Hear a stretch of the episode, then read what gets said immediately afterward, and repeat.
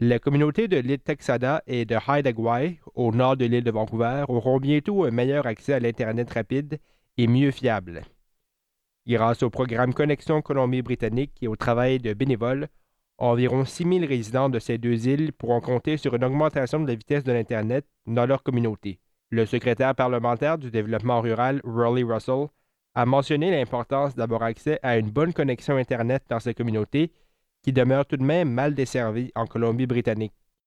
See, we know how, just how important good high-speed connectivity is to helping our rural communities thrive and, and reach their full potential.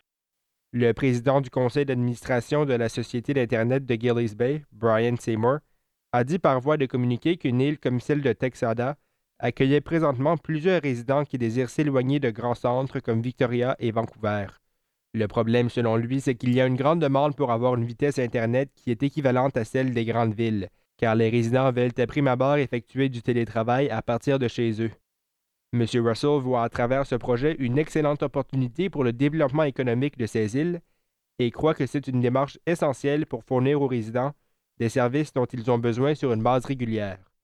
there's a, program called Connecting British Columbia, and is really engaged in the process of trying to help uh, the commitment reach the commitment that the that the government has made to try to provide connectivity to all of BC, which is a pretty uh, lofty goal. M. Russell a aussi soutenu que les résidents eux-mêmes étaient très enthousiastes au moment de cette annonce. Ils sont tous très reconnaissants de la part de la province de leur soutien financier par rapport au projet, de même que le soutien qui a été mis de l'avant par les bénévoles pour assurer une bonne visibilité de cette problématique aux yeux du gouvernement.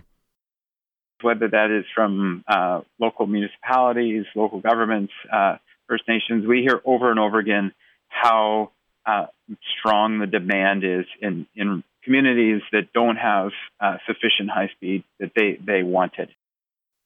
Alors que les travaux devraient commencer d'ici la fin de l'été, le programme Connexion Colombie-Britannique a mentionné que les résidents devraient commencer à voir une différence au cours des prochaines semaines. Le projet devrait continuer d'avancer pour se compléter au mois d'octobre. Daniel Biru pour Radio Victoria.